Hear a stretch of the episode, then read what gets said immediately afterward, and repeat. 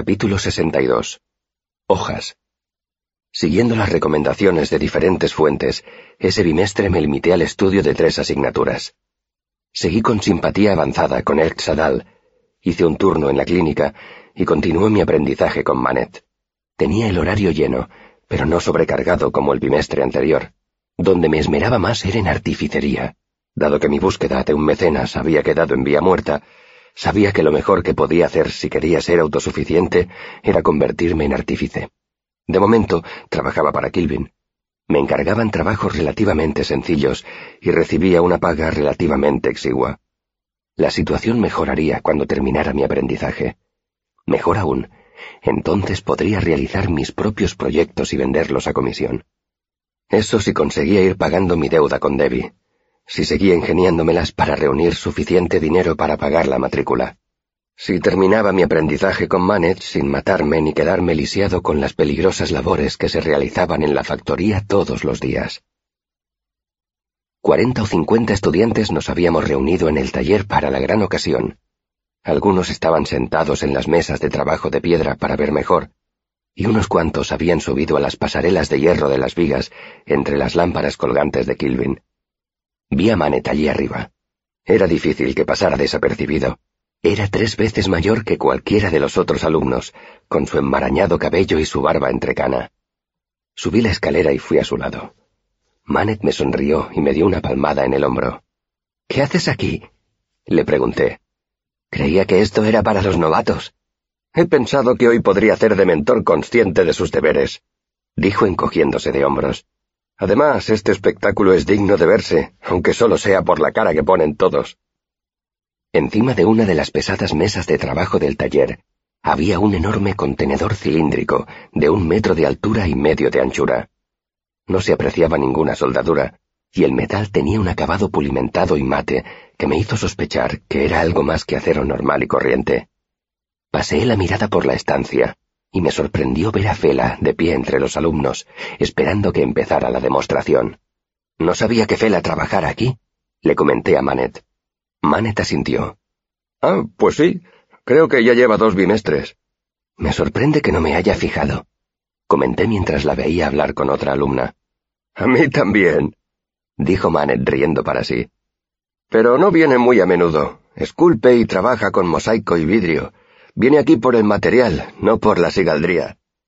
La campana de la torre dio la hora, y Kilvin miró alrededor, fijándose en las caras de todos los presentes. No dudé ni un momento de que tomaba nota de quién faltaba exactamente. Vamos a tener esto en el taller durante varios ciclos, anunció señalando el contenedor de metal. Casi diez galones de un agente conductor muy volátil, Regimignaul neratum. Es el único que lo llama así, comentó Manet en voz baja. Es Brea come huesos. ¿Brea come huesos? Manet asintió. Es cáustica. Si se te derrama sobre un brazo, se te come la carne hasta el hueso en diez segundos. Mientras todos mirábamos, Kilvin se puso un grueso guante de cuero y empezó a trasvasar cerca de una onza de líquido oscuro del contenedor de metal a un frasco de cristal. Es importante enfriar el frasco antes de trasvasar el agente, porque hierve a temperatura ambiente. Tapó rápidamente el frasco y lo sostuvo en alto para que pudiéramos verlo todos. El tapón a presión también es esencial, porque el líquido es sumamente volátil. En estado gaseoso, presenta tensión superficial y viscosidad, como el mercurio. Es más pesado que el aire y no se difunde. Es autocoherente. Sin más preámbulos, Kilvin arrojó el frasco a un horno y se oyó el ruido del cristal al romperse. Desde la altura donde estaba, vi que debían de haber limpiado el horno para la ocasión, pues el hoyo de piedra, circular y poco profundo, estaba vacío. Es una lástima que no tenga más madera de actor, me dijo Manet en voz baja. El Xadal sabría hacerlo con un poco más de estilo. El oscuro líquido se calentó al entrar en contacto con la piedra del horno y empezó a hervir, y la estancia se llenó de fuertes chisporroteos y silbidos. Desde mi ventajosa posición vi el denso y oleoso humo que poco a poco iba llenando el fondo del horno. No se comportaba como la niebla ni como el humo. Los bordes no se difundían. Formaba un charco y se mantenía unido como una pequeña y oscura nube. Manet me tocó el hombro, y lo miré justo a tiempo para evitar que me cegara la primera llamarada cuando la nube prendió. Se oyeron exclamaciones de consternación, y deduje que a los otros estudiantes los habían pillado desprevenidos. Manet me sonrió y me guiñó un ojo con complicidad. Gracias, dije, y giré la cabeza para seguir mirando. Unas llamas irregulares de color rojo sodio danzaban sobre la superficie de la niebla. El calor adicional hacía que la niebla oscura hirviera más deprisa. Se hinchó hasta que las llamas alcanzaron la parte superior del horno, que llegaba a la altura de la cintura. Incluso desde donde estaba, en la pasarela, notaba un suave calor en la cara. ¿Cómo demonios se llama eso? Pregunté en voz baja. ¿Niebla de fuego? Podríamos llamarlo así, respondió Manet. Seguramente Kilville lo llamaría acción incendiaria activada atmosféricamente. De pronto, el fuego parpadeó y se apagó, dejando un olor acre a piedra caliente en la habitación. Además de ser altamente corrosivo, explicó Kilvin. En estado gaseoso su reactivo es inflamable. Una vez que se calienta lo suficiente, arde al contacto con el aire. El calor que eso produce puede provocar una reacción exotérmica en cascada. Un fuego del copón, tradujo Manet. Eres mejor que un coro dije en voz baja, conteniendo la risa. Kilvin prosiguió. Este contenedor está diseñado para mantener el agente frío y bajo presión. Tened cuidado mientras esté en el taller. Evitad exponerlo a fuentes de calor. Dicho eso, el maestro se dio la vuelta y se dirigió a su despacho. ¿Ya está? pregunté. Manet se encogió de hombros. ¿Qué más hay que decir? Kilvin no deja trabajar a nadie aquí si no es muy cuidadoso, y ahora todo el mundo sabe con qué ha de tener cuidado. ¿Por qué lo ha traído? pregunté. ¿Para qué sirve? Para asustar a los novatos. Sonrió. ¿Y para nada más práctico? El miedo es muy práctico, replicó Manet. Pero se puede utilizar para fabricar emisores para lámparas simpáticas.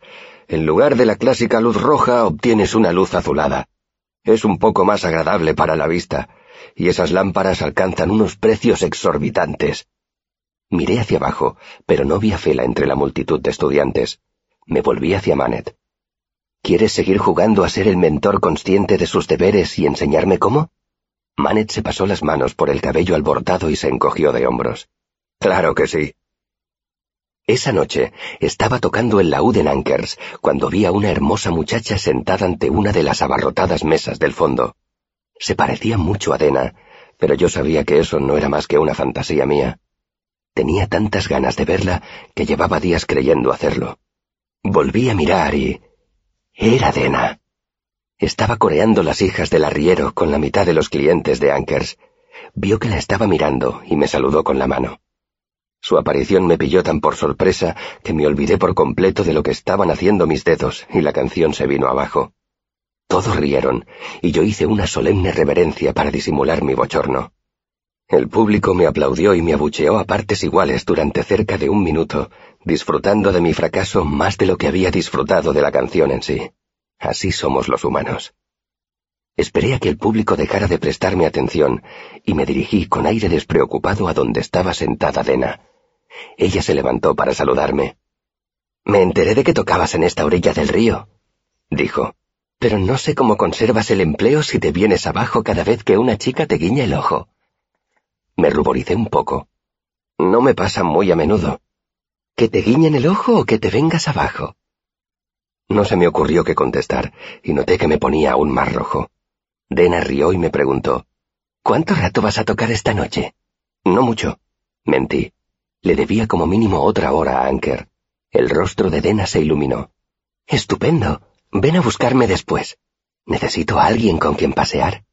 Sin poder creer la suerte que había tenido, hice una reverencia. Como tú digas. Déjame terminar. Fui a la barra donde Anker y dos camareras se afanaban sirviendo bebidas. Como Anker no me veía, lo agarré por el delantal cuando pasó a mi lado. Se paró en seco y estuvo a punto de derramar una bandeja de bebidas sobre la mesa de unos clientes. Por los dientes de Dios, chico, ¿qué te pasa? Tengo que marcharme, Anker. Esta noche no puedo quedarme hasta la hora del cierre. Anker puso mala cara. No todos los días tenemos tanta gente, y no van a quedarse si no les cantan algo para entretenerlos. Tocaré una canción más, una larga, pero luego tengo que irme. Lo miré con cara de desesperación, Te juro que te compensaré. Anker me miró con más detenimiento. ¿Te has metido en algún lío? Negué con la cabeza. Entonces se trata de una chica. Giró la cabeza porque los clientes reclamaban a gritos que les llevara bebidas. Me hizo un brusco ademán y dijo, Está bien, vete, pero que sea una canción larga y bonita, y me debes las horas de hoy. Fui a la parte delantera del local y di unas palmadas. En cuanto el público se calmó medianamente, empecé a tocar. Cuando hube tocado el tercer acorde, todo el mundo sabía qué canción era. Calderero Curtidor. La canción más vieja del mundo. Quité las manos del laúd y empecé a dar palmadas. Pronto todos marcaban el ritmo al unísono, dando pisotones en el suelo y golpeando las mesas con las jarras. El ruido era casi ensordecedor, pero se apagó lo suficiente cuando canté la primera estrofa. A continuación, hice cantar a todos el estribillo. Unos lo hacían con su propia letra y otros con sus propios acordes. Cuando terminé la segunda estrofa, me acerqué a una mesa y dejé que el público volviera a cantar el estribillo. Entonces, con gestos incité a los que estaban sentados a la mesa a que cantaran una estrofa. Tardaron un par de segundos en darse cuenta de qué era lo que les estaba pidiendo, pero la expectación del resto del público fue suficiente para animar a uno de los estudiantes más achispados a cantar a voz en grito su propia estrofa. El tipo recibió un aplauso y unos vítores ensordecedores. Entonces, cuando todos volvieron a corear el estribillo, fui a otra mesa y repetí la operación. Al poco rato, la gente tomaba la iniciativa y cantaba sus propias estrofas una vez terminado el estribillo. Me dirigí hacia la puerta, donde me esperaba Dena, y juntos nos escabullimos. Has sido muy hábil, me dijo Dena cuando empezamos a alejarnos de la taberna. ¿Cuánto rato crees que seguirán cantando? Eso depende de la rapidez con que Anker les siga suministrando bebida, me paré en la boca del callejón que había entre la parte trasera de Ankers y la panadería de al lado. Perdóname un momento, tengo que guardar mi laúd. ¿En un callejón? En mi habitación. Moviéndome con agilidad, trepé por la pared de la taberna, pie derecho en el barril de agua de lluvia, pie izquierdo en el alféizar de la ventana, mano izquierda en el bajante de hierro, y llegué al borde del tejado del primer piso. Salté al otro lado del callejón, hasta el tejado de la panadería, y sonreí cuando Dena dio un grito ahogado. Di unos pasos y volví a saltar el callejón hasta el tejado del segundo piso de Ankers. Hice saltar el cierre de mi ventana, entré por ella y dejé el laúd encima de la cama. Luego volví sobre mis pasos. ¿Te cobra Anker un penique cada vez que subes por la escalera? Me preguntó Dena cuando ya me acercaba al suelo. Salté del barril de agua y me limpié las manos en los pantalones. Entro y salgo ahora sin tempestivas, expliqué con naturalidad cuando llegué a su lado. Bueno, a ver si lo he entendido bien. ¿Buscas a un caballero para que te lleve a pasear esta noche? Dena compuso una sonrisa y me miró de soslayo. Sí, más o menos. Qué mala suerte, dije con un suspiro, porque yo no soy ningún caballero. La sonrisa de Dena se ensanchó. Pues a mí sí me lo pareces. Me gustaría parecerlo más. Pues llévame a pasear. Eso me complacería enormemente. Sin embargo... Reduje un poco el paso y adopté una expresión más seria. ¿Qué pasa con Soboy? ¿Ha reivindicado sus derechos sobre mí? dijo ella borrando la sonrisa de sus labios. No, no es eso, pero existen ciertos protocolos con relación a... ¿Un acuerdo de caballeros? preguntó ella con mordacidad. Más bien honor entre ladrones. Dena me miró a los ojos. Quoth, dijo muy seria. Róbame. Hice una reverencia y un amplio ademán con el brazo. A sus órdenes. Seguimos caminando. Había luna y su resplandor daba una apariencia pálida y descolorida a las casas y las tiendas. Por cierto, ¿cómo está Soboy? Llevo días sin verlo. Dena hizo un ademán para indicar que no quería pensar en él. Yo también, y no será porque él no lo haya intentado. Me animé un poco. ¿En serio? Dena puso los ojos en blanco. Rosas, todos los hombres sacáis vuestro romanticismo del mismo libro trillado. Las flores son bonitas, no niego que sean un buen obsequio para una dama, pero es que siempre regaláis rosas, siempre rojas y siempre perfectas, de invernadero si podéis conseguirlas. Se volvió y me miró. ¿Tú piensas en rosas cuando me ves? La prudencia me hizo sonreír y negar con la cabeza. A ver, si no son rosas, ¿Qué ves cuando me miras? Estaba atrapado. La miré de arriba abajo una vez, como si intentara decidirme. Bueno, dije, no debería ser tan dura con los hombres. Verás, escoger una flor que le vaya bien a una chica no es tan fácil como parece. Dena me escuchaba atentamente. El problema es que cuando le regalas flores a una chica, tu elección puede interpretarse de diferentes maneras. Un hombre podría regalarte una rosa porque te considera hermosa o porque le gustan su color, su forma o su suavidad que le recuerdan a tus labios. Las rosas son caras. Al elegirlas, quizá quiera demostrarte que eres valiosa para él. Has defendido bien a las rosas, dijo Dena, pero resulta que a mí no me gustan. Elige otra flor que me pegue. Pero, ¿qué pega y qué no pega? Cuando un hombre te regala una rosa, lo que tú ves quizá no sea lo que él pretende hacerte ver. Tal vez te imaginas que te ve como algo delicado y frágil. Quizá no te guste un pretendiente que te considera muy dulce y nada más. Quizá el tallo tenga espinas y deduzcas que él piensa que podría rechazar una mano demasiado rápida. Pero si corta las espinas, quizá pienses que no le gustan las mujeres que saben defenderse ellas solas. Las cosas pueden interpretarse de muchas formas, concluí. ¿Qué debe hacer un hombre prudente? Dena me miró de reojo. Si ese hombre fueras tú, supongo que tejería palabras inteligentes y confiaría en que la pregunta quedara olvidada. Ladeó la cabeza. Pero no va a quedar olvidada. ¿Qué flores cogerías para mí? Está bien, déjame pensar. Me volví y la miré. Luego miré hacia otro lado. Vamos a hacer una lista. Quizá diente de león. Es radiante y tú eres radiante. Pero el diente de león es una flor muy corriente, y tú no eres una persona corriente. De las rosas ya hemos hablado, y las hemos descartado. Belladona, no. Ortiga, quizá... Dena hizo como si se enfadara y me sacó la lengua. Metí unos golpecitos en los labios, fingiendo cavilar. Tienes razón, solo te pega por la lengua. Dio un resoplido y se cruzó de brazos. ¡Avena loca! exclamé, y Dena soltó una carcajada. Es salvaje, y eso encaja contigo, pero es una flor pequeña y tímida. Por esa y por otras, carraspeé, razones más obvias, creo que descartaremos también la avena loca. Una lástima, dijo Dena. La margarita también es bonita. Proseguí sin dejar que Dena me distrajera. Alta y esbelta, y crece en los márgenes de los caminos. Una flor sencilla, no demasiado delicada. La margarita es independiente. Creo que te pega. Pero continuemos. Lirio, demasiado llamativo.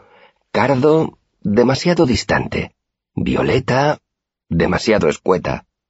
Trilio... Hmm, podría ser. Una flor bonita. No se deja cultivar. La textura de los pétalos. Realicé el movimiento más atrevido de mi corta vida y le acaricié suavemente el cuello con dos dedos. Es lo bastante suave para estar a la altura de tu piel. Casi. Pero crece demasiado a ras del suelo. Has compuesto todo un ramillete, dijo ella con dulzura. Inconscientemente se llevó una mano al cuello, al sitio donde yo la había tocado. La dejó allí un instante y luego la dejó caer. Buena o mala señal. Estaba borrando mi roce o reteniéndolo. La incertidumbre se apoderó de mí y decidí no correr más riesgos. Me paré y dije, Flor de Selas. Dena se paró también y se volvió para mirarme. ¿Tanto pensar y eliges una flor que no conozco? ¿Qué es una flor de selas? ¿Por qué? Es una planta trepadora, fuerte, que da flores de color rojo intenso.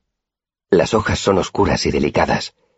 Crece mejor en sitios umbríos, pero la flor capta los pocos rayos de sol para abrirse. La miré. Te pega. En ti también hay sombras y luz. Las helas crecen en los bosques y no se ven muchas, porque solo la gente muy hábil sabe cuidarlas sin hacerle daño. Tiene una fragancia maravillosa. Muchos la buscan, pero cuesta encontrarla. Hice una pausa y escudriñé el rostro de Dena. Sí, ya que estoy obligado a elegir, elijo las helas. Dena me miró, luego apartó la vista. Me sobrevaloras. Sonreí. ¿No será que tú te infravaloras? Dena atrapó un trozo de mi sonrisa y me lo devolvió, destellante. Te has acercado más antes. Margaritas, dulces y sencillas. Las margaritas son la clave para conquistar mi corazón. Lo recordaré. Seguimos andando. ¿Y a mí? ¿Qué flor me regalarías? Le pregunté con la intención de pillarla desprevenida. Una flor de sauce, contestó ella sin vacilar ni un segundo. Cavilé un buen rato. ¿Los sauces dan flores? Dena miró hacia arriba y hacia un lado, pensando. Me parece que no. Entonces es un regalo muy raro, dije riendo. ¿Por qué una flor de sauce? Porque me recuerdas a un sauce, respondió ella con naturalidad. Fuerte, bien enraizado y oculto. Te mueves con facilidad cuando llega la tormenta, pero nunca vas más lejos de donde quieres llegar. Levanté ambas manos como si rechazara un golpe. No me digas palabras tan dulces, protesté. Lo que quieres es que ceda tu voluntad, pero no lo conseguirás. Tus halagos no son para mí más que viento. Dena se quedó mirándome como si quisiera asegurarse de que había terminado mi diatriba. De entre todos los árboles, dijo esbozando una sonrisa con sus elegantes labios. El sauce es el que más se mueve según los deseos del viento. La posición de las estrellas me indicaba que habían pasado cinco horas, pero parecía que no hubiera transcurrido el tiempo cuando llegamos al remo de roble, la posada de Imre donde se alojaba Lena. En la puerta hubo un momento que duró una hora, durante el cual me planteé besarla. Había estado tentado de hacerlo una docena de veces en el camino mientras hablábamos. Cuando nos detuvimos en el puente de piedra para contemplar el río iluminado por la luna, bajo un tilo de uno de los parques de Imre, en esos momentos había sentido que surgía una tensión entre nosotros, algo casi tangible. Dena esbozaba su misteriosa sonrisa y me miraba sin mirarme, con la cabeza ligeramente ladeada, y me rondaba la sospecha de que debía de estar esperando que yo hiciera algo. ¿Rodearla con el brazo? ¿Besarla? ¿Cómo iba a saberlo? ¿Cómo podía estar seguro? No podía. Así que resistí la atracción. No quería dar demasiado por hecho. No quería ofenderla ni ponerme en ridículo. Es más, la advertencia de Deok me había hecho dudar. Quizá lo que yo sentía no fuera más que el encanto natural de Dena, su carisma. Como todos los chicos de mi edad, yo era un idiota en materia de mujeres. Lo que me diferenciaba de los demás era que yo era dolorosamente consciente de mi ignorancia, mientras que otros, como Simon, iban dando tumbos, poniéndose en ridículo con su inexperto galanteo. Me atormentaba pensar que Dena pudiera reírse de mi torpeza si le hacía una insinuación inoportuna. No hay nada que odie más que hacer las cosas mal. Así que me despedí y la vi entrar por la puerta lateral del remo de roble. Respiré hondo y tuve que controlarme para no reír a carcajadas ni ponerme a bailar. Estaba impregnado de ella, del olor del viento en su cabello, del sonido de su voz, de las sombras que la luz de la luna dibujaba en su cara. Entonces, poco a poco, fui bajando a la tierra. No había dado ni seis pasos cuando me desinflé como una vela cuando deja de soplar el viento. Mientras recorría las calles de la ciudad, pasando por delante de casas dormidas y oscuras posadas, mi estado de ánimo pasó de la euforia a la duda en lo que se tarda en respirar tres veces. Lo había estropeado todo. Todo lo que había dicho y que en su momento me había parecido tan inteligente era en realidad lo peor y lo más delirante que se podía decir. Dena ya estaba en su habitación respirando de alivio por haberse librado por fin de mí. Pero me había sonreído. Se había reído. Dena no había recordado nuestro primer encuentro en el camino de Travin. Eso significaba que no había dejado ninguna huella en ella. Róbame, me había dicho. Debí ser más atrevido y besarla. Debí ser más prudente. Había hablado en exceso. No había dicho suficiente.